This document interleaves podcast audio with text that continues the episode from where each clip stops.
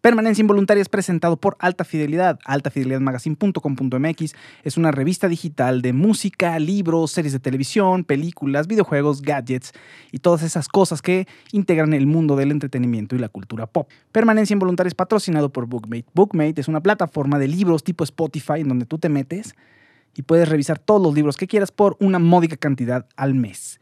Y aquí en Permanencia Involuntaria te estamos regalando un mes gratis si entras con uno de nuestros códigos. Lo que tienen que hacer es entrar a bookmate.com, es decir, se escribe B-O-O-K mate, bookmate.com y ahí cuando se estén registrando les va a pedir si tienen algún código y ustedes van a poner P-I B-O-K mate, P-I Book mate y ese es el código de permanencia involuntaria que se pronuncia en inglés PI Bookmate, pero bueno. Esa es nuestra promoción, entonces entren a Bookmate, insisto, es un Spotify de libros que está muy interesante, pueden estar ahí explorando mucho material. Posteriormente, si son fans de los libros, pues pueden salir y comprar el libro que más les haya gustado o no, quedarse ahí en la plataforma, seguir leyendo y compartir los libros con las personas que están también en esa comunidad. Permanencia Involuntaria pertenece a Alta Fidelidad Magazine, somos una plataforma muy grande y Queremos seguir creciendo y los necesitamos a ustedes. Tenemos una página de Patreon en donde pueden entrar, ver el contenido que ofrecemos en exclusiva para ustedes, que estamos tratando de generar una experiencia única para los patronos, para las, personas que nos apoyen en Patreon. ¿no? Estamos tratando de que sea una buena experiencia, que no nada más sea una suscripción, sino que realmente se viva una experiencia padre de comunidad.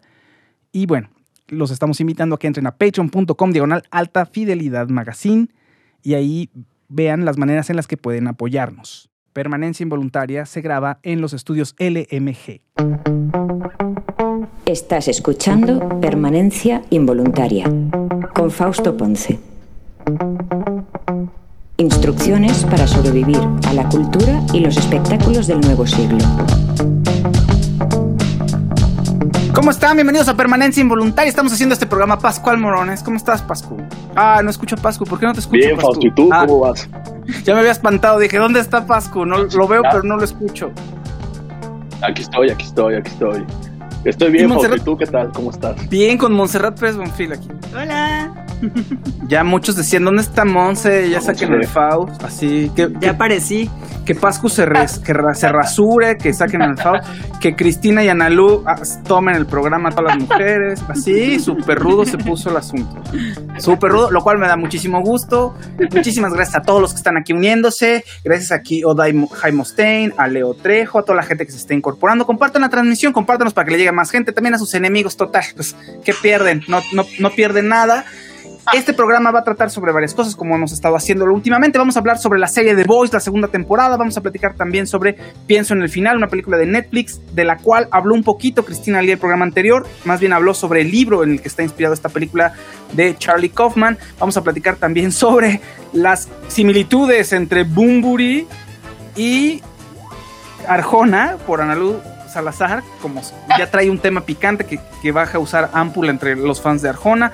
También vamos a platicar sobre varios libros, principalmente son los libros sobre los cuales se ha basado Reese Witherspoon para hacer sus películas y sus series de televisión que le, han, quedado increíbles y muy exitosas. Ya Cristina nos va a platicar sobre este asunto. Dice Leo Trejos, voy a saludar en YouTube. Dice Andrés López, hola, ¿cómo están? Catalina Acevedo dice Monse. Angélica Zamarroni dice hola. Catalina Acevedo dice hola, Monse. Y así varias variaciones a eso, Monse. Ay, muchas gracias. A mí también me da mucho gusto volver a estar aquí después de tantos meses. ¿Tantos meses? ¿Cuántos meses? Pues no sé, pero ya son muchos, ¿no? Toda la pandemia, casi no, pero mucho. Casi. Los gatos productores ya no entran, ya no interrumpen el programa, es muy chistoso eso. Dice Angélica Zamarroni, ya se le extrañaba a Monse. Sí, todos la extrañábamos, extrañábamos muchísimo a Monse. Bueno, a ver, comencemos con esto de Netflix. Resulta que estuve leyendo hoy en Entertainment Weekly que la película Pienso en el, en el final de Charlie Kaufman podía ser nominada a los Oscars. Estos son apenas... Eh, Elucubraciones. Elucubraciones de algunos críticos, pero se ve bastante bien y aquí Monse fue la que se le echó toda. Monse, por favor, te cedo la palabra para que nos cuentes de esta película de Netflix, uno de los estrenos importantes de Netflix dentro del cine de arte. Sí, bueno, es un poco complicado, como las películas de Charlie Kaufman, explicar bien de qué se trata, pero básicamente es un viaje de dos personas eh, un viaje físico en un coche, en un automóvil, y un viaje un poco metafísico a muchos momentos de la vida, y entonces te lleva a cuestionamientos filosóficos de muchos tipos, ¿no? O sea, Charlie Kaufman es especialista en hacer esto de sacarnos de, lo común que es, de, la forma común en la que se narran las historias. Eh, mucha gente la puede ver como una película extraña, pero a mí me parece que es un tratamiento visual y un tratamiento cinematográfico muy interesante. Me parecería, eh, o sea, me parecería bueno eh, saber cómo es la obra literaria, porque lo que hace Kaufman en la película es algo fuera de serie a nivel fílmico, o sea, rompe muchas de las reglas de, del lenguaje cinematográfico, ¿no?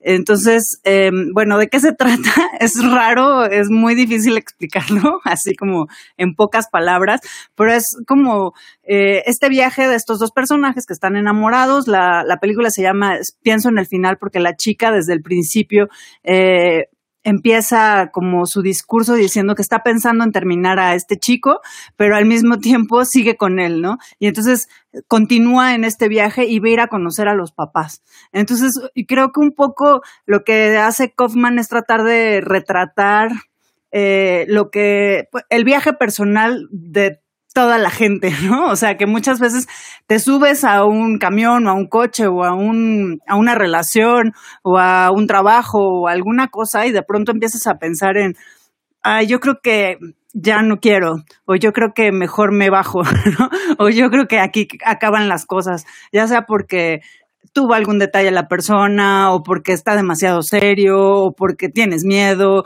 o por muchas razones, pero al mismo tiempo te quedas ahí, ¿no? Y entonces eso es lo que le pasa a esta chica, que a pesar de que todo el tiempo está queriendo irse, sigue ahí. Y luego hay, hay un juego de palabras en el I'm thinking about ending things, que es la, este, I'm thinking of ending things, es el título en inglés, eh, entonces se podría también pensar en que a lo mejor la chica también está pensando en suicidarse, ¿no? Entonces, eh, eh, bueno, no sé cómo describirles esta maravilla de película, esa bigarrada, todo se basa en los diálogos, mucho de la trama de la película está basada en los diálogos y tiene juegos ahí de, que de pronto a lo mejor te pierdes en cuál es el personaje, ¿no? O sea, pero está tan bien hecha que eh, es, lo entiendes muy bien. Oye, eh, sí, digo, yo, yo la vi de reojo y me lo explicó Monse dije, oh, está increíble, no, viaje en el tiempo, está bueno. Ah, vamos a, ojalá y podamos, o sea, que Cristina la vea, la veo yo también y armamos un especial para platicarlo. No quiero que puede Pascu y Analu verla también, después también platicar, no quiero sacar a nadie, pero, pero bueno, en fin, eh, no, es que lo que pasa es que Cristina. Fui la única que lo vio. Sí, Monse fue la única que lo vio y Cristina tenía ganas de verlo y ella fue la que mencionó el libro. Entonces, bueno, ya lo iremos platicando. Pues ahí bueno, se la recomiendo muchísimo, ojalá la puedan ver para poderla discutir más a gusto. Y la verdad es que, bueno, Charlie Kaufman es un imperdible. Eh, hay cosas de él que no me gustan pero siempre tiene algo eh, que, rompe con, lo normal, lo normal del cine, ¿no? Entonces eso es ya de entrada muy interesante. Tiene una película Cinecdoc que, que no me gustó nada, eh, la dirige él y la escribe también él, con Philip Seymour Hoffman, no me gustó y se, la odié, de hecho la odié y me había gustado todo lo anterior de Charlie Hoffman y esto que vi de Netflix me gustó. Oye, pues vamos a, vamos a cambiar un poco el tema. ¿Por qué? Porque resulta que me estoy enterando que eh, hay un conocimiento de Arjona muy grande en esta casa y Pascu también, que es mi primo, también tiene un gran conocimiento sobre Arjona. Y Ana Lucía Salazar va a venir a romper todos los mitos. Ana Lucía, ¿cómo estás? Ya estás al aire, voltea. Hola, ya, perdón. Oye, no, es que de verdad yo ya llegué para romperles un momento cultural. Yo sé que son ustedes gente intelectual, pero yo les voy a, les voy a presentar de verdad dos personas que ustedes creen que conocen, pero no las conocen. Mira, estoy haciendo research, ya llevo tiempo. A mí me encantan las letras y me gusta mucho como divagar en las canciones de los artistas populares. Y entonces, pues bueno, mi hermana me parecía como pues de verdad un verdadero payaso, ¿no? Pero este no tiene competencia alguna, o sea, es el ganador. Y de pronto descubrí que Enrique Bumburi era su primo español. O sea, es que es un tipo que hace como las mismas jaladas, pero como con otro tipo de rebuscamiento, ¿no? Entonces, miren, yo les voy a poner ejemplos. Una frase de Enrique Bumburi de una canción que se llama Alfa. De entrada, llamarse Alfa es muy pretencioso, pero bueno. Dice, Quien sabe no habla, quien habla no sabe. Ok. ¿A poco no nos dejó así de Estamos hablando de que si tú crees que lo entiendes, seguramente no lo entiendes porque no tiene coherencia. y si tú te sientes intelectual, bueno, ¿no? Entonces, una de un millón de frases. Mira, ay, no, es que, bueno, de verdad que es impresionante. Pero tiene uno que dice, los de arriba siempre se sientan en los de abajo. Ah, ok, bueno. O sea, digo, bueno, también quizás que los de arriba, bueno, pues podían sentar en los de al lado, ¿no? Pero bueno, en esta ocasión pues fue lo de abajo y bueno, me parece coherente porque estaba arriba y entonces pues los de abajo y entonces suena, lógico, ¿no? Suena, muy lógico. Sí. Entonces dice, dice, hoy te sientes distinto porque eres distinto. Ok, okay. eso, eso lo, lo, vi venir, fíjate. Me, estoy orgulloso, estoy orgulloso porque, porque lo vi venir. Dije, seguro va por ahí. Bueno, es demasiado. Ahora, otra cosa, es otro recurso que utilizan en su escritura. Esto es muy impresionante en ambos. Utilizar nombres de personajes famosos. O sea, por ejemplo, si yo digo, eh, más grande que las montañas, eh, más arriba que el Himalaya, y una hermosa canción de los Rolling Stones, ¿no? Entonces, es importante rematar con un personaje famoso o utilizar nombres continuos de personajes famosos. Enrique Bumburi tiene una canción que dice, no me digas hijo de Cortés, ni de Aguirre ni de Pizarro. O sea, ya estamos en un plan de mencionar varios. Dice, no somos parientes lejanos, en todo caso, tan emparentados como un Dice, como un italiano. Culpa. Y luego dice, con Calígula o Nerón. Ya estamos transportándonos en la historia. O sea, la película de la que hablabas, pasajes del tiempo. No. No me digas hijo de Cortés ni confundas pueblo y soberano, igual que un chileno o un peruano. Ay, no. No, por qué ser hermano de Fujimori o Pinochet. Ya estamos haciendo protesta. Sí, este, sí. Siempre es, este siempre es el mensaje. Estamos haciendo protesta, pero sí, pero no, pero quién sabe. ¿Sí me explico? Claro, sí. Este es un recurso típico en la forma en la que escriben ambos. Ahora, dice 40 veces de Arjona, yo tengo como 150, pero bueno, es, es de verdad impresionante. Dice, bueno, aparte de la canción del problema, ¿verdad? Porque el problema no es problema, entonces si no es problema, porque... Bueno, no, no, no, no, no, no. O sea, es impresionante, ¿no? Pero Arjona tiene varias que dices tú, si ustedes creen, no, no, no. si ustedes creen que ustedes lo habían escuchado todo, pues no. Él también habla de Bush, acuérdense. Él tiene muchas canciones en donde eh, habla de presidentes y tiene una especial que de verdad este, tiene una canción en especial Arjona que ahorita se las voy a leer, que es impresionante porque de verdad, pues es un poema a la nada. Pero dice, olvidarte es recordar que es imposible olvidarte. ¿Qué? olvidarte es imposible. recordar, o sea, olvidarte es recordar. Ya estamos en la contraposición confusa de que dice. Olvidarte es recordar. Que es imposible olvidarte. Olvidarte.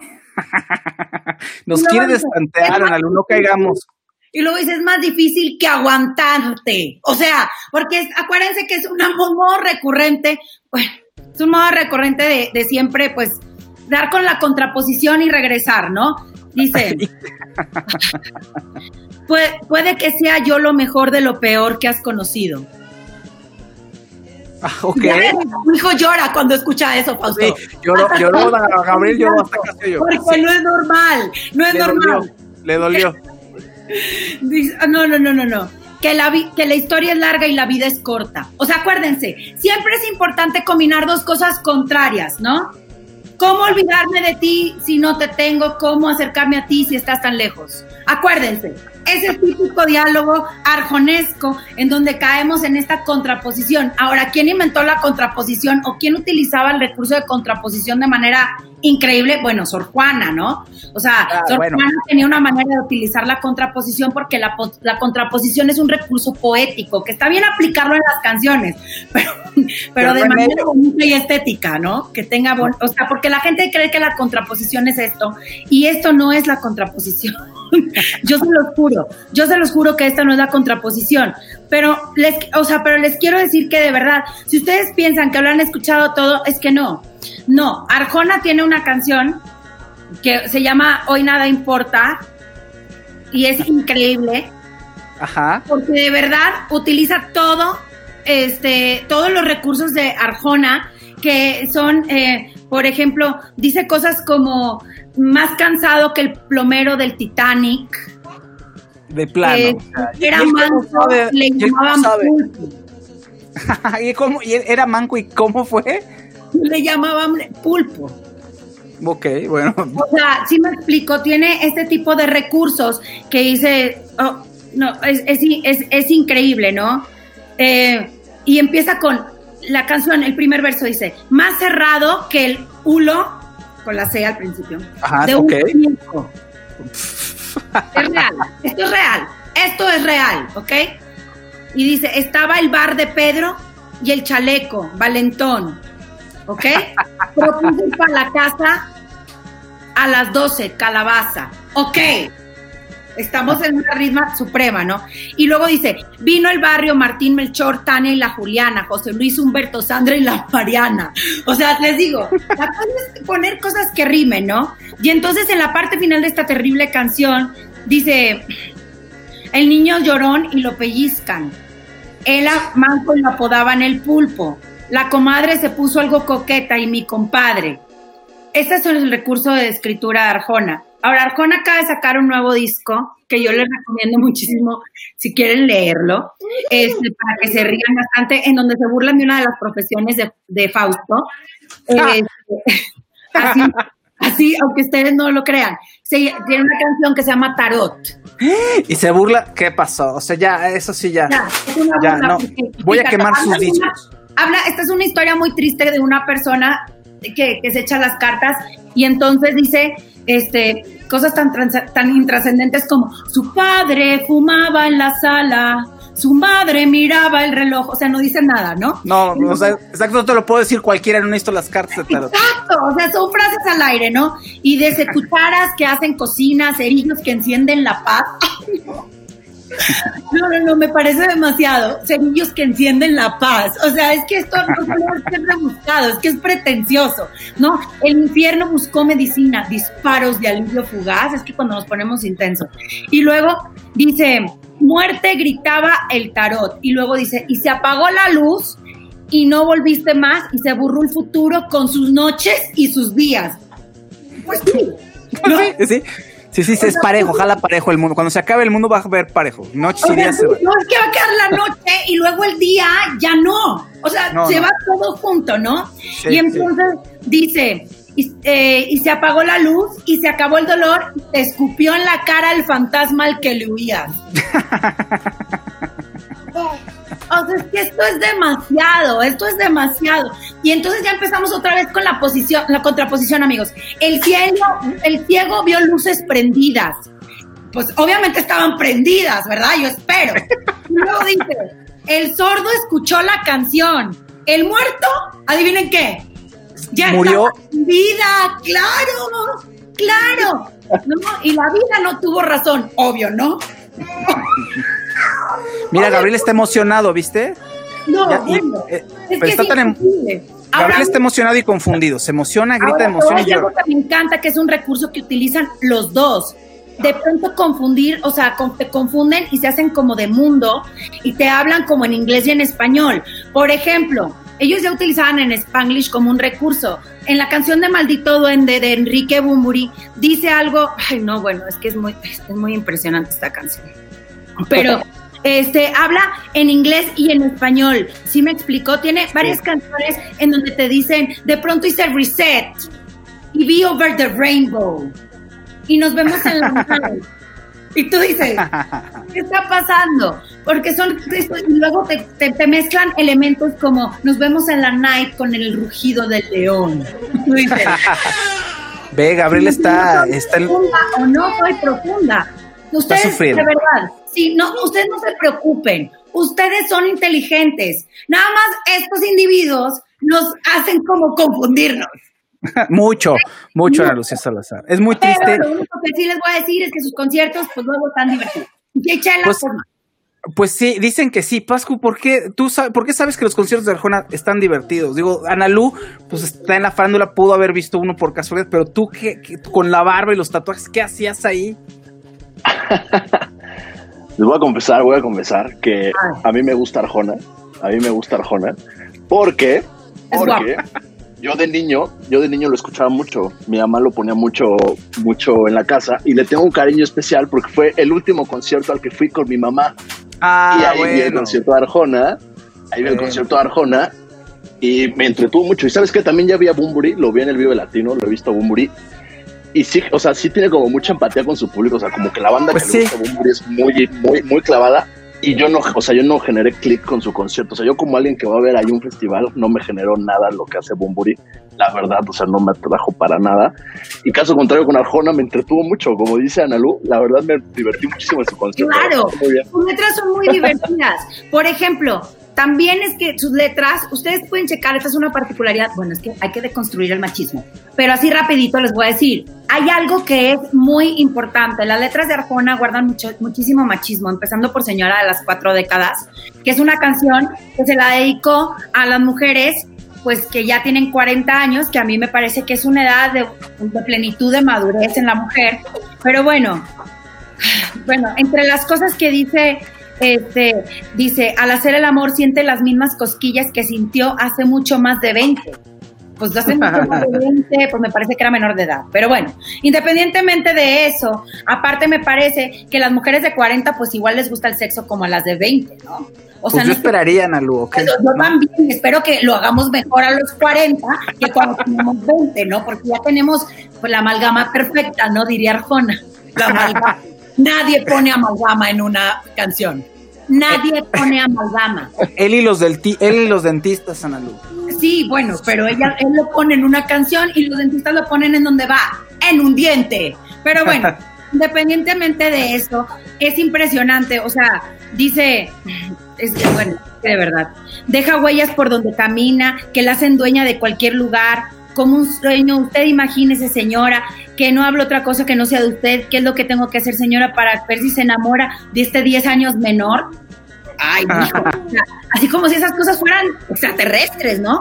Pero bueno, no, no tenemos a Belinda y a Nodal, pero sí, por favor, andamos noticias, ¿no? Y entonces a mí me, me, me, llama mucho la, la atención eh, este, esta forma también de Arjona de por ejemplo, tiene una canción nueva que se llama Hongos, es que es tremenda. Tremenda. ¿Y esa qué hace? ¿Explora con los hongos o qué, qué habla? No, es que te cambia de tema. O sea, dice, ¿quién le dio los hongos al Dios que nos hizo? O sea, okay. Dios estuvo en drogas y entonces nos hizo. Sí, sí, sí, es lo que está diciendo. Sí. de Dios, ¿no? Y luego dice, ¿quién me da respuesta para ese misterio? Nada. Pero bueno, luego dice, Adivinen luego qué dice. Algo así como, ¿quién puso elefantes en mi cobertizo? o sea, ¿no? Y, dice, ¿qué hacen tantos vivos en este cementerio? Claro. Ah. Hay que entrar en el juego de la contraposición. Y entonces ya entra, ¿qué hace en mi vida dando instrucciones? Búscate un oficio, yo no tengo dueño, ¿no? Ya cambiamos de tema, o sea, no importa, la cosa ¿no? Ve a pintar grafitis con dos corazones. ¿Entienden ustedes el contexto de esta letra? O sea, les está diciendo algo. Búscate un idiota manso y hogareño. O sea, los, mansos y hogareños, o sea, la gente como mi Fausto que es casero, hogareño, buen ayudador, es manso y hogareño, es un idiota, entonces, según Arjona me está ofendiendo y se metió con el tarot, Analu, ya no, o sea, no, no más los discos a la hoguera, o sea. No, y Bumburi te dice algo así como te voy a fecundar de amor, o sea. Exacto. de verdad que eso es poesía de arrabal, es poesía urbana, eso lo dicen los reggaetoneros hoy. Pero no sé si ustedes estén listos para esa conversación. no, todavía no, pero puede ser si la traes después aquí, estaremos súper listos. Me gusta más Cristian Nodal, fíjate. Tiene mejores. Oye, Cristian Nodal, Cristian Nodal, la verdad, y deja que truene con Belinda, que ya falta Uf, super, super éxitos, ¿eh? Uy, ahí viene, ¿no? Y vamos, vamos a llorar y nos vamos a cortar las venas y vamos a sufrir pero Cristian Nodal tiene más coherencia luego en sus letras. Ah, claro. Es muy interesante analizar las letras de los artistas porque dicen cosas muy bonitas, ¿no? Entonces, y otras dicen cosas muy horribles. Por ejemplo, luego les voy a hacer de verdad una comparación, bueno, no una comparación, pero vamos a, vamos a introspectarnos en las letras de Amandititita, por ejemplo. Muy bien. Oye, me parece perfecto, me parece muy bien, me parece o nos vamos a la banda, también podemos escuchar las letras de la banda, Lo vamos a leer letras de banda para que vean unas cosas que he leído, como Ponte a gatas, de cuatro patas y tú. ¡Qué fuerte! A los, los, titanes de Durango, tenemos que analizar todas las de los titanes de Durango, O sea, el prostipirugolfo. Que es un idioma que la verdad de verdad a la gente le gusta, o sea, nos divierte. Vamos, podemos analizar los Tigres del Norte, estas canciones emblemáticas de la dieta o del celular, que fueron muy famosas, que decían cosas muy interesantes, ¿no? Pero que hoy están normalizadas en el urbano. Oye, ya, ya mucha gente se está, dicen, ya Ana Lucía hizo llorar a, Gabriel. ya, ya, ya, lloró con la reseña de Ana Lucía de todas las de Arjona y de padre de Arjona, ¿vieron? Yo digo que hay que hacer una marca contra Bumburi y Arjona y entonces que se den cuenta, porque aparte es que Jesús no es verbo, es sustantivo. Ay, no, no, no, no, no, no, no. De verdad, o sea, no, de verdad, yo les voy a decir algo. Si ustedes se sienten profundo escuchando Arjona y Bumburi, amigos, les vamos a dar un abrazo. Nosotros podemos hablar con ustedes. Vamos a hacer un grupo anónimo de fans de Arjona y Bumburi y vamos a rehabilitarnos. Analu, muchísimas gracias, como siempre. Eh, muchísimas gracias. ¿Te veremos el siguiente programa aquí? Claro que sí, aquí voy a estar. Ya ni modo, ya al día que no vengas porque Fausto me sacó. Ay, sí. ok, muy bien. Gracias, mi Analu. Gracias. red, social. Red, social. escuchen Arjona. Bye. red social, ¿en qué red social te ah, encuentran? Mi, social es, ah, mi Instagram es arroba Ana1U Salazar. Perfecto, vientos. Ahí, ahí, la, ahí te van a ver hacer disfiguros. Claro, siempre, siempre. Mal, porque bien no se triunfa. Bye. bueno, pues ahí está Ana Lucía. Oye, la, digo, más allá de todo, eh, mucha gente aquí está diciendo que tenían conexiones con las canciones de Arjona por su mamá, igual que tú. Está interesante eso. Está, y es, ah, bueno, ustedes no saben, pero mi tía, queridísima, adorada, ya me sacaste ojito Remy, nada más que Ana Lucía como estaba en el plan de, comedia, pero sí, sí, sí me conmovió. ahora sí que un... Sí, sí leí. Mi tía, un, par de cosas. Mi tía, tía Fina, un beso. Entonces, y, y conectas con eso. Sí, y justo lo que decía el comentario que acaba de pasar, de que también le recomprobaba como a, este, su época de niñez y la relación con su mamá, me pasa igual, porque yo no, o sea, ya no tengo como mucha empatía con las canciones recientes, o sea, ya no, no conozco lo que ha hecho, no sé, en los últimos años. Yo soy más bien justo como dice, o sea, escucho las canciones de antes, me las sé, o sea, me sé, no, no todas, pero me sé antes mayoría, y lo vinculo mucho a esa parte. Entonces, pues al final, o sea, igual seguramente pasa igual con Bumburi, ¿no? Empiezas a generar como puntitos ahí, como así como de emociones, ya sabes, emotivos con ciertas canciones que en algún momento de tu vida te impactaron por algo y te clavas ahí, ¿no? Entonces, eso me, eso me pasa con Arjona. Muy bien. Oiga, vamos con, eh, rápido, leer comentarios. Dice, adiós Analú, dice Leo Trejo. Em, una tal Ana PQ dice, pero ¿qué tal pegan esas rolas de Arjona? Ya quisieran mucho su, ex, mucho su éxito. Jesús Alejandro García dice, ¿quién es Analú? Ay, no seas, Analú, de entrada es mi amiga, Jesús. O sea, mi, mi Analú es adorada, es mi amiga de entrada. Y ya haz tu research y buscan a Lucía Salazar y ya vas a encontrarla. Sí, porque si la buscas la encuentras a mi Analú. Eh, Víctor Neri dice, me encanta, muero de risa, gracias. Ahora sí que gracias, Ana Lu. Ana Gracie dice, los norteños luego tienen buenísimas romanticonas, guilty pleasure. Catalina Acevedo dice, ando bien peso, bien loco, cantándole al olvido. Ricardo Reyes, eh, Ricardo Reyes, sí, exacto. Yo, bueno, Ricardo Reyes estaba platicando por ahí con varias y con varias personas del grupo sobre la hija de Arjona, que es una actriz que está muy guapa, que no, yo no, seguramente sí la he visto, pero no, no la recuerdo actuar, no sé qué tal actúa, pero bueno, toda la gente estaba aquí platicando sobre ella. Lisbeth Madrigal, Bumburi sí me fecunda de amor, dice Lisbeth Madrigal. Eh, Just Angie dice, yo también tengo un cariño especial por las viejas canciones, porque también las relaciones con mi mamá, eh, no me gusta su nueva música. Muy bien. Bueno, vamos, es el turno de nuestra sección de libros con Cristina Lee, que nos va a platicar acerca de Reese Witherspoon y los libros en los que se ha inspirado para hacer sus películas y sus series de televisión. Chris, ¿cómo estás? Hola, hola, muy bien. Aquí atacada de la risa con todo lo que nos platicó Ana Lu de las canciones. Sí, sí, sí, mi Ana Lu, es muy pasional y muy tiene ese lado cómico.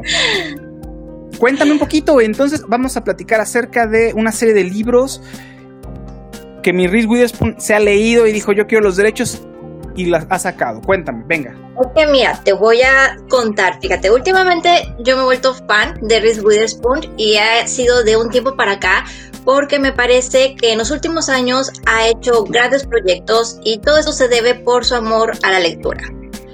Reese Witherspoon desde el 2017 tiene un club de lectura que se llama Reese's Book Club y cada mes eh, selecciona el libro del mes.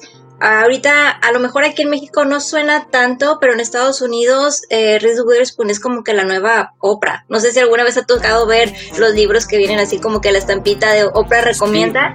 Bueno, sí, sí, de Reese Witherspoon. O sea, el hecho de que un libro de ella, perdón, un libro que ella seleccione como libro del mes, inmediatamente se vuelve éxito y normalmente muchas veces son autores nuevos, son libros que apenas van a salir al mercado.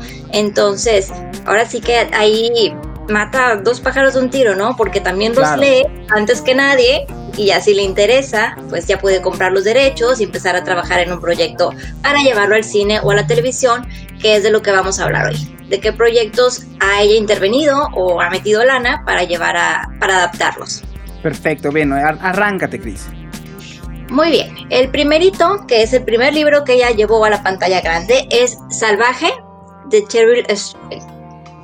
Este libro es una biografía de esta autora y nos platica cómo ella, eh, después de la muerte de su madre, empieza un viaje por toda la costa oeste de los Estados Unidos, empezando desde la frontera de México, frontera con México hasta Canadá, ahora sí que a puro mochilazo. Ok. Y este viaje le sirve a ella como un viaje de expiación, porque estaba viviendo una vida que no era la ideal, con muchos abusos, eh, sufriendo de depresión y a través de este viaje es como que ella se empieza a redescubrir, empieza a perdonarse a ella misma y le sirve también como homenaje a su madre que la acaba de perder. Esta película eh, la llevó Reese Witherspoon al cine, eh, fue nominada a Mejor Actriz a los Oscar en el 2015 y fue así como que la pionera de los proyectos que, que trae esta actriz. Ok, perfecto, perfectísimo. Venga, el siguiente. segundo. El segundo, aquí nada más metió dinero, ella no participa directamente y es Perdida de Gillian Flynn. Ok, bien. Es un thriller psicológico, nos habla de un matrimonio formado por Amy y Nick. Y en el quinto aniversario, Amy desaparece. Lo interesante de este libro es que nos está contado en dos partes. Hace cuenta que un capítulo empieza a narrarlo Nick, el siguiente capítulo lo narra Amy y así sucesivamente. Entonces, tras la desaparición de Amy, pues el principal sospechoso ahora sí que ha sido, ¿no? Como siempre. Conforme vamos viendo la historia, yo me acuerdo cuando yo lo empecé a leer, lo leí mucho antes de que saliera la película, empezaba y decía, claro, o sea, este hombre es un desgraciado, él asesino. Yo estaba haciendo como que mis deducciones y en el siguiente capítulo veía la parte que nos contaba Nick y decía, no, es que esta mujer está loca. Y ya al final es como que, ¿saben qué? Se han hecho ser uno para el otro, háganse garras, pero la verdad es que hagan lo que quieran, pero es un libro, la verdad, muy entretenido, que te tiene así como que queriendo saber qué sigue. Y la película, pues ahora sí que le fue muy bien en el cine, fue dirigida por David Fincher, eh, estuvo protagonizada por Ben Affleck y Rosamund Pike. Y si no la han visto, véanla, es una excelente adaptación. Yo tenía la duda de cómo le iban a hacer para mantener las dos historias y que uno como espectador estuviera todo el tiempo pensando, bueno, o sea, si pasó esto, quién te está contando la verdad, quién te está viendo la cara, y me parece que lo adaptaron perfectamente y les quedó muy bien. A mí esa película me gustó mucho. Perfectísimo, venga, la siguiente. La siguiente, yo creo que ha sido hasta ahorita como que el proyecto que ha llevado Riz a la pantalla, en este caso una pantalla chica, y es Pequeñas Mentiras de Lian Moriarty. Este libro, cuando yo lo empecé a leer, que fue mucho antes de la serie también, yo decía, esto es como un Desperate Housewives, pero en el kinder. claro. De verdad, te prometo, porque yo venía y era como que este libro tenía un asesinato, pero también tenía unos dramas así súper extraordinarios y todo esto se desarrollaba en un preescolar, claro, de personas de la alta sociedad. El libro en sí está ambientado en Australia, pero bueno, la serie la, la ambientaron en California. Y es un libro muy entretenido, es bastante divertido, de verdad que me recordaba esta serie porque tiene mucho humor negro. Y fíjate que en este caso, yo creo que la serie, la serie de televisión que está por HBO, es muchísimo mejor que el libro. el libro está bien, pero me parece que la serie la han llevado a otro nivel. La serie, pues, la conocemos, está protagonizada por la misma Reese Witherspoon, Nicole Kidman, Lara Dare y Zoe Kravitz. Y cuando terminó la primera temporada, eh, acaba donde termina el libro. O sea, esa es toda la historia. Cuando yo escuché que iban a hacer la segunda, yo dije, ay, no, o sea, ¿qué van a hacer si el libro ya terminó ahí? Porque siempre quieren sacar más cosas. Y me dejó con la boca cerrada. La segunda temporada yo creo que estuvo todavía mejor y aparte con la incursión de Meryl Streep. Y el libro está muy entretenido, pero en este caso la serie sí que lo supera en creces. Ok, vientos, vientos. Venga, ¿cuál es el siguiente? Bueno, el siguiente, ese libro sí no lo he leído y es Pequeños Juegos por todas partes. Esta serie es original de Hulu, pero ahorita ya se encuentra disponible en Amazon Prime. Está protagonizada por Reese Witherspoon y también por Kerry Washington. Eh, esta, les voy a hablar de la serie porque en sí el libro no lo puedo comparar, no lo he leído aún, pero bueno, nos habla de la maternidad. Creo que es el tema principal de la serie. Tenemos el caso de las dos madres principales que son los personajes de Witherspoon y de y de Kerry Washington, que son todo lo contrario, ¿no? O sea, Reese Witherspoon es como que la madre perfecta, que te empaca el lonche así súper bien, que ah, tiene un calendario. Lonche, exacto, sí. sí, sí. De las actividades que va a hacer, vaya, hasta para tener relaciones con el marido lo tiene programado. y en cambio, Kerry Washington es un desastre, o sea, es una mujer que arrastra a su hija por todo el país, que no tiene ninguna seguridad financiera, que recoge cosas de la basura para formarle, no sé, su cuarto, su bici, su recámara su hija. Entonces son personajes completamente distintos que hasta cierto punto se sienten atraídos el uno por el otro. Y la otra faceta que vemos de la maternidad lo vemos en el caso de una inmigrante que tiene que abandonar a su bebé porque le es imposible cuidar de ella. Y también a una mujer que por el contrario no puede tener hijos y hace una lucha enorme para poder eh, adoptar. A mí la serie me gustó mucho, creo que al final se cae un poquito, o sea, como que ya los últimos episodios me pareció un poquito floja, y la cara de Kerry Washington, o sea, no la soportaba. Creo que tiene la misma expresión para todo. Creo que es lo único que, yo es como que ya a su cara. Es una cara de angustia todo el tiempo. Pero es el único pero que le veo. Pero bueno, al menos por comentarios que yo he visto, sí he visto que en esa adaptación como que a la gente ha disfrutado más el libro que, que la serie. En Alta Fidelidad Magazine tenemos una reseña de Little Fires Everywhere, de pequeños incendios, y también la chica que lo reseñó opina peor de la serie que tú. O sea, tú todavía como que te gustó, hay unas cosas que bajan. Ella dijo todo lugar común, no le gustó para nada y es fan de Reese Withers. Pero bueno. A mí me, o sea, me gustó, me gustó cómo, cómo empezó y la personalidad de cada una de ellas, pero ya los últimos episodios como que se me hicieron un poquito flojos y en lo particular a mí la actuación de Kerry Washington como que me chocó mucho, o sea, no, no me terminó de ahí de, gustar del todo. Venga, ¿cuál es el siguiente, Cris? Las siguientes, esas son las producciones que están, que las puedan ver, si en caso de que no, las hayan visto. Y los siguientes libros que les voy a mencionar ahora sí que van de tarea porque ya están en producción y es lo próximo que vamos a ver y ya está Reese Witherspoon pues ya cuenta con los derechos y ya se está trabajando en ellos. ¿Ok? Ok, muy bien. les va la lista. El primero se llama Todos quieren a Daisy Jones y es de Taylor Jenkins Reid. Hace unas semanas les platiqué de un libro que se llamaba Los siete maridos de Evelyn Hugo. Este ah, libro es, del, mismo autor. Ah, mira, ok. y es un libro que la verdad ha estado bastante popular. Yo aún no lo leo, pero todas las reseñas que he leído de él son positivas y también está como en forma de biografía, pero en este caso de una rockstar. Así que vamos a conocer la vida de esta mujer y la está programado para que sea una serie de Amazon Prime. O sea, el, el de los maridos de se me olvidó el nombre de Evelyn Hugo. Los maridos de Evelyn Hugo es acerca de una actriz y este entonces es acerca de una rockstar. Ok. Así es. Muy bien. El siguiente libro eh, fue de mis favoritos el año pasado y se llama Eleanor Oliphant, está perfectamente bien, de Gail Honeyman.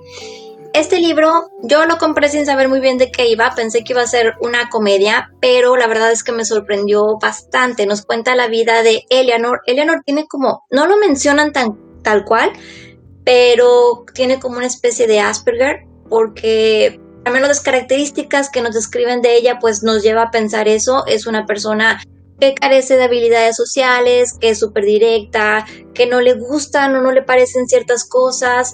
Y y nos cuenta también la relación tan conflictiva que tiene con su madre. Su madre está en la cárcel y cada semana le llama por teléfono y esto la pone ella súper nerviosa. Y un día conoce a un chico, a un compañero de la oficina, que digamos que es el que la ayuda a convivir y a vivir un poco más en el mundo real. Y es un libro muy divertido, pero a la vez toca temas muy profundos y al final eh, te da así como que un giro que te sorprende y esas alturas ahorita este libro, si ustedes lo quieren comprar, les cuesta yo creo que menos de 100 pesos. Así que si pueden, léanlo. Ya es algo que también está en producción y que pronto veremos. Perfectísimo. ¿Cuál es nuestro siguiente tema? Digo, nuestro siguiente libro. Este ya sería el último. Eh, no lo tengo físico. Se llama La chica salvaje de Delia Owens. Ok, a ver, dale, yo les pongo la portada porque me lo me mandó las portadas, Cristina. Este es uno de los libros eh, vaya, la mayoría de estos fueron los libros del mes. Digamos, o sea, este fue el libro de marzo de este mes, este estuvo hace como dos años, entonces ahí si quieren buscarlo en Instagram, Reese's Book Club, ahí vienen los libros que va eligiendo cada mes, vale la pena, todos están escritos por mujeres, y el último que está así como que en producción es este libro de la chica salvaje que nos cuenta la historia de una chica que vive sola en la naturaleza, completamente alejada del mundo y que un día se ve envuelta en un asesinato y por ende en un juicio. Ok, muy Así que suena bastante interesante, ha tenido muy buenas críticas. Me gustan los libros que he leído de recomendación de, de este club de lectura y, y creo que creo que los proyectos que la actriz ha hecho ha sido de lo más interesante, al menos para los roles femeninos en los últimos años. La verdad, eh, ha tenido muy buen ojo y mira, de entrada lo estás diciendo tú, o sea, los libros que escoge no son cualquier cosa, son libros de entrada exitosos que ella les ve potencial. Entonces, eso ya es un plus y luego la pasión que le echa, pues los proyectos salen bastante bien. Me, eh, me, encanta lo que está haciendo Reese Witherspoon y por eso no me extraña lo que me dices que se está convirtiendo en una Oprah con respecto a los libros y también a muchos temas, pero ella, o sea, a diferencia de muchas otras actrices que hablan mucho en redes sociales acerca de feminismo, de igualdad, de todo, Reese Witherspoon sí dijo, yo voy a chambearle y voy a hacer películas para mm, actrices, ¿no? Y involucra actrices, involucra actrices que ya están mayores, que, que usualmente en, el mundo tradicional de Hollywood y de la televisión, pues les dan otros papeles que, que no son tan interesantes, digamos, ¿no? Y Reese Witherspoon está cambiando esto y es fabuloso, además. Sí, la verdad es que es que sí, como te digo, yo creo que los últimos roles eh, de los más fuertes los he visto en las series y en las películas que ha presentado. Y estos libros que pronto van a salir de los que les mencioné, la verdad es que siento que van a ser también proyectos muy buenos y sobre todo que está enfocado, por ejemplo, este no está basado en libros, pero The Morning Show también es un proyecto en el que ella es productora. Nada más que no está basado en un libro, por eso no lo menciona, pero también ha sido algo en lo que le ha invertido, entonces le tengo fe a esta mujer y su proyecto. Todos le tenemos una gran fe. Cris, muchísimas gracias. Este, que te sigan en cuál de tus redes sociales. Aquí tengo, eh, bueno, Instagram es la que, Instagram es la que tiene una curaduría ahí selecta de Cris para los libros. Arroba Books en Instagram. ¿Quieres que te sigan en otra red? Por favor, en arroba Books. Y por ahí les quiero dar las gracias porque estuve preguntando en la semana de qué les gustaría hablar, tanto en el grupo de permanencia voluntaria como en Instagram. Y ya estuve ahí tomando nota de lo que quieren escuchar. Así que ahí para cualquier eh, duda o cualquier cosa que de repente digan, oye, quiero que hablemos de este libro, quiero que toquemos este tema, háganmelo saber para trabajarlo en ello. Oye, pues Cris, muchísimas gracias. Ya saben, síguenla en Instagram, arroba Books, en el grupo de permanencia involuntaria en Facebook, ahí también va a estar posteando sus cosas. Obviamente estás invitadísima, Cris, tu grupo para que pongas ahí ah, muchas gracias. Lo, que te gusta y lo que te apasiona. ¿eh? Muchas gracias. Gracias, Cris, buenas noches. Muy bien, Cristina Lee, eso fue Cristina Lee, muchachos, libros. Y ahora entremos en, el, en la serie del momento, The Voice, Pascu. The Voice, la serie del momento de Amazon. En las redes todo el mundo habla de ella, de los superhéroes, de que son un asco los superhéroes de The Voice. Una gran serie, me parece. El creador es, bueno, uno de los creadores es Eric Kripke, que hizo este señor, eh, Supernatural, que lleva 15 temporadas y ya termina, pero bueno, es un, es un, productor interesante. Creo que me está gustando más The Voice que Supernatural, pero lo platicamos luego. Pascu, ¿te está gustando la serie? Sí, la verdad es que sí, Faust. Yo no le había entrado a The Voice, debo confesarlo. No, no había visto la temporada, la temporada pasada, entonces me aventé toda la uno con los tres capítulos que estrenó Amazon la semana pasada. Y me parece una serie muy interesante, es una visión completamente de lo que nosotros normalmente vemos en la pantalla sobre los superhéroes, ¿no? ¿Sabes qué pasaría si realmente los superhéroes pertenecieran a una empresa privada, ¿no? Que, se, que, sus acciones estuvieran basadas en su impacto en las tendencias de Twitter, de Instagram, en sus seguidores. Entonces creo que a partir de ahí la construcción que hacen sobre un mundo con superhéroes es interesante verla. Y a eso lo complementamos con las actuaciones y te da un producto muy completo. Sí, bastante completo. Dale, dale, dale. No, a ver, a mí me gusta mucho, es, un, es una gran serie. No siento que se haya caído, siento que va bastante bien. Segunda temporada, van a empezar a poner capítulo tras capítulo a partir de mañana, viernes. No, hoy es jueves, para quienes no sepan o nos escuchen posteriormente en podcast, hoy es jueves 10 de septiembre. Bueno, los viernes empiezan a poner nuevos capítulos hasta que se acabe la temporada, que son, me parece que son 10, ¿no? Ahorita lo checamos, pero... Sí, se acaba en octubre, se acaba en octubre. Sí, se acaba en octubre. Bueno, entonces me gusta, es una serie muy crítica hacia el poder y hacia la figura de los superhéroes y plantea algo que probablemente ya vimos en Watchmen, pero se va un poquito más al, extremo, ¿no? Los superhéroes tienen un poder descomunal. Aquí en la serie tienen superpoderes. En Watchmen no realmente no tenían superpoderes, ¿no? Eran eh, gente muy fuerte, muy habilidosa, salvo uno de ellos, que es el Doctor Manhattan, tenía poderes. En The Boys todos tienen superpoderes y su moral está en otro lado. O sea, no, obviamente pueden hacer lo que se les dé la gana. La sociedad se los ha permitido porque son muy poderosos. Entonces, los superhéroes trabajan para una corporación, una corporación que solamente le interesa vender y los superhéroes son un asset más de la empresa y es una fuerza de marketing. Entonces los superhéroes valen por la cantidad de likes, ¿no? Por qué, tan, qué tan vendible es su personaje, para hacer muñequitos, para hacer películas, para hacer parques temáticos. Y debajo de todo esto hay una gran perversidad. ¿De qué trata la serie? Para quienes no sepan, es un grupo de operaciones secretas eh, liderado por eh, The Butcher, es Billy the Butcher, quien tuvo un su esposa es violada por uno de los superhéroes, por Homelander, es el equivalente a Superman, digamos, el más poderoso, y él piensa que murió a consecuencia de las secuelas que dejó esta violación. Eh, resulta que, bueno, ya veremos después, pero él arma un equipo de gente para agarrar a los superhéroes y empezarlos a eliminar uno por uno. Cree que hay un complot ahí importante que le puede interesar a la CIA, pero no es algo oficial, la CIA no lo está mandando. Entonces, pues está prácticamente solo. Y después vamos viendo poco a poco que sí hay una perversidad terrible detrás de, detrás de los superhéroes y que hay un plan corporativo macabro y si no lo es tanto, los superhéroes son muy macabros como para que este plan corporativo tome forma y gobierne en el mundo prácticamente, ¿no? Eh, Pascu, perdón, algún comentario más. ya me, te interrumpí un poquito y me adueñé un poco de la, de la serie, pero vas, vas, perdón. Sí, no, está bien, Faust. No, el personaje de Butcher en particular me parece muy interesante. Además, Mikar Urban es muy buen actor, o sea, no lo había como valorado, pues muy buen actor. Y además, si te pones a pensar, ha salido, o sea, ha tenido como participaciones en las grandes franquicias y sagas cinematográficas de los últimos tiempos. O sea, sale en El Señor de los Anillos, sale en Thor Ragnarok, es Bones en la trilogía de Star Trek que empezó J.J. Abrams. O sea, ha estado ahí muy presente en esas grandes sagas. Pero, como, o sea, hasta esta serie lo valoré mucho como actor y me parece muy interesante la construcción de, de su personaje porque te parece ser un hombre como muy malo, muy, como muy sereno, muy frío, muy calculador, pero al final te das cuenta que solo es una especie de, de empaque y por dentro es un, es un chavo que vive con constante miedo a las cosas. Sí.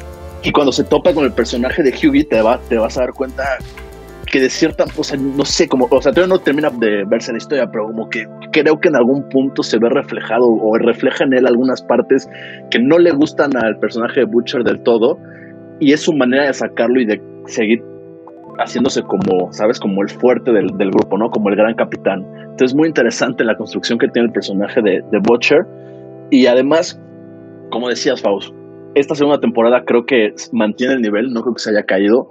Va interesante, incluso Giancarlo Exposito, que es muy conocido por ser Goose Ring en Breaking Bad y en Better Call Saul, hizo una, hizo una publicación en su, en su Twitter haciendo alusión de que estaba muy bien calificada, tenía más del 95%, creo, en, en Rotten Tomatoes. O sea, a la gente le está gustando mucho lo que hizo, sí.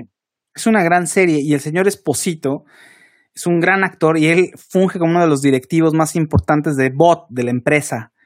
Eh, es un gran actor, es muy buen actor, eh, pero Carl Urban creo que se lleva la serie. Otro personaje, bueno, el personaje que hace Homelander, que es Anthony Starr, Homelander, que es este, es como especie de Superman, e- es un tipo despreciable y no sabes, no les voy a, a spoilear la, la segunda temporada si no lo han visto, ni, ni la primera si no lo han podido ver, pero tiene una relación muy extraña con una de las directivas de, eh, de la Bot, se llama la serie, ¿no? Digo la serie, perdón, la empresa, ¿no? Sí, Eh, Bob, sí. Tiene una, una relación muy rara y tiene algo muy desagradable. Es, es algo muy feo que hace en la segunda temporada cuando la directiva en cuestión, que es, ah, es Elizabeth Shue además, la actriz, sí. y cuando el, perso- el personaje muere para la segunda temporada, eh, híjole, tiene, conserva algo de ella que da mucho asco. No sé si te pareció. No, es un, puede ser un spoiler, pero, pero me da mucho asco verlo interactuar Sí. con eso. Con ese recuerdo de, de- de No. su- de su madre adoptiva. Sí, sí, sí. No, tiene manías bien extrañas. Ya después te empiezan a hablar un poco de su back, de su background para que veas por qué es así el Homelander, ¿no? ¿Qué pasó cuando era morrito? Las personas que lo rodeaban. Ahí medio para que entiendas, ¿no? Pero sí, o sea, esa parte que dices está, está muy creepy. O sea, tiene como esas obsesiones, esas manías como bastante torcidas Horrible. que también te ayudan a entender, ajá, a entender cómo, o sea, pareciera que para formar parte de los siete superhéroes de Bolt necesitas estar un poco torcido, ¿no? Sí, Y cuando entra el personaje de Annie y forma, a formar parte, pues ella se encuentra con algo que no esperaba y, y entra a esta realidad que muchas veces nos pasa actualmente, ¿no? Tú ves algo en televisión, tú ves algo en redes que piensas que es de cierta manera y cuando te lo topas ya de frente en el día a día, te das cuenta que está construido únicamente para generar views, para generar likes, para Claro. generar dinero, como dices, una campaña, una estrategia de marketing gigantesca. sí, además, a ver, porque Bot, la empresa que tiene los superhéroes, tiene a siete superhéroes que son los estrellas y son los siete superhéroes. Entonces, para entrar a este grupo como especie de Salón de la Justicia, bueno, pues no cualquiera entra, porque además hay muchos superhéroes en el mundo, incluso ah, por estados hay varios.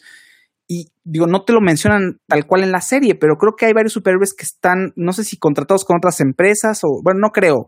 No, contratados con otras empresas no. Quizá muchos son parte de Bot o Bot los tiene por ahí, pero son assets. Como franquicias, ¿no? Ah, como franquicias, pero son assets menores. O sea, los más importantes son estos siete superhéroes.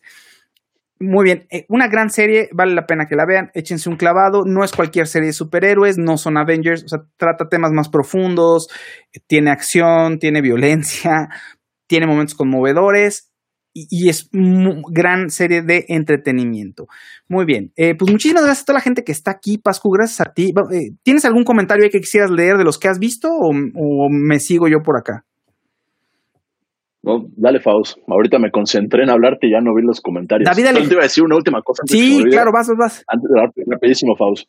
No, que también tiene como estos toques de comedia y no se siente forzado. O sea, no ves como esta necesidad de quererte hacer reír a fuerza para que te mantengas ahí viendo la serie. Tiene comedia y se avienta unos chistes Carl Urban muy buenos, con un hum- humor muy negro, muy ácido. Para los que ya están al corriente, hay un, hay un chiste en el capítulo 3 de la segunda temporada cuando tiene una escena con una ballena que es fantástico. Entonces, también en esa parte está muy bien escrita, está muy bien cargada la parte de comedia para no sentirlo ahí como, como caer como en este chiste, ya sabes, como fácil, así de, ah, te voy a hacer reír, ahí nada más con chistecillos todos facilones. Claro, sí, es muy inteligente la comedia que tienen ahí en, en The Voice. Insisto, gran serie. Carl Urban, dice Daniel Villamil, se ha convertido en el actor geek por excelencia. Además de las franquicias mencionadas, también ha participado en Star Wars y George Dredd. Catalina Acevedo Pasco, como Lucía Méndez, o Canto Baila, pero las dos cosas no las puede hacer. Exacto. Una talana PQ dice, gracias por las recomendaciones. Leo Trejo dice, si esa serie es de Amazon, Ay, si es series de Amazon, ¿a qué universo pertenece si no es Marvel? No, pues a ningún universo, a su propio universo de The Boys. o sea, hay muchos cómics de superhéroes que no pertenecen ni a Marvel ni a DC. Eh, Moshe Ravenu dice, apenas llegué, mi Faust, ya me escuché el podcast, saludos a Pascu, Pokémon, Roberto Francisco Ponce y especialmente a Bebé. José Noé Mercado y Poké no han estado tanto en este programa, hay que invitarlos, los voy a invitar, moléstenlos en sus redes sociales molesten a Poke y a José Noé para que, para, pues moléstenlos y para que se sientan mal. A Fausto, a ver si me invitas. No, no es cierto, pero sí los voy a invitar próximamente, lo prometo, lo prometo. Ya, ya haremos algo también más con Monse en programas eh, fuera del de, programa en vivo que hacemos los jueves. Muchas gracias a todos, Pascu, muchísimas gracias. Red social donde te pueden encontrar. Arroba Pascual Morones en Instagram y Twitter. Y gracias a ti, Faust. Cuídense todos. Gracias a mí, eh, Fausto Ponce, síganme en arroba Fausto Ponce, muchísimas gracias. Y nos vemos y nos escuchamos en el siguiente episodio de Permanencia Involuntaria. Hasta luego, buenas noches.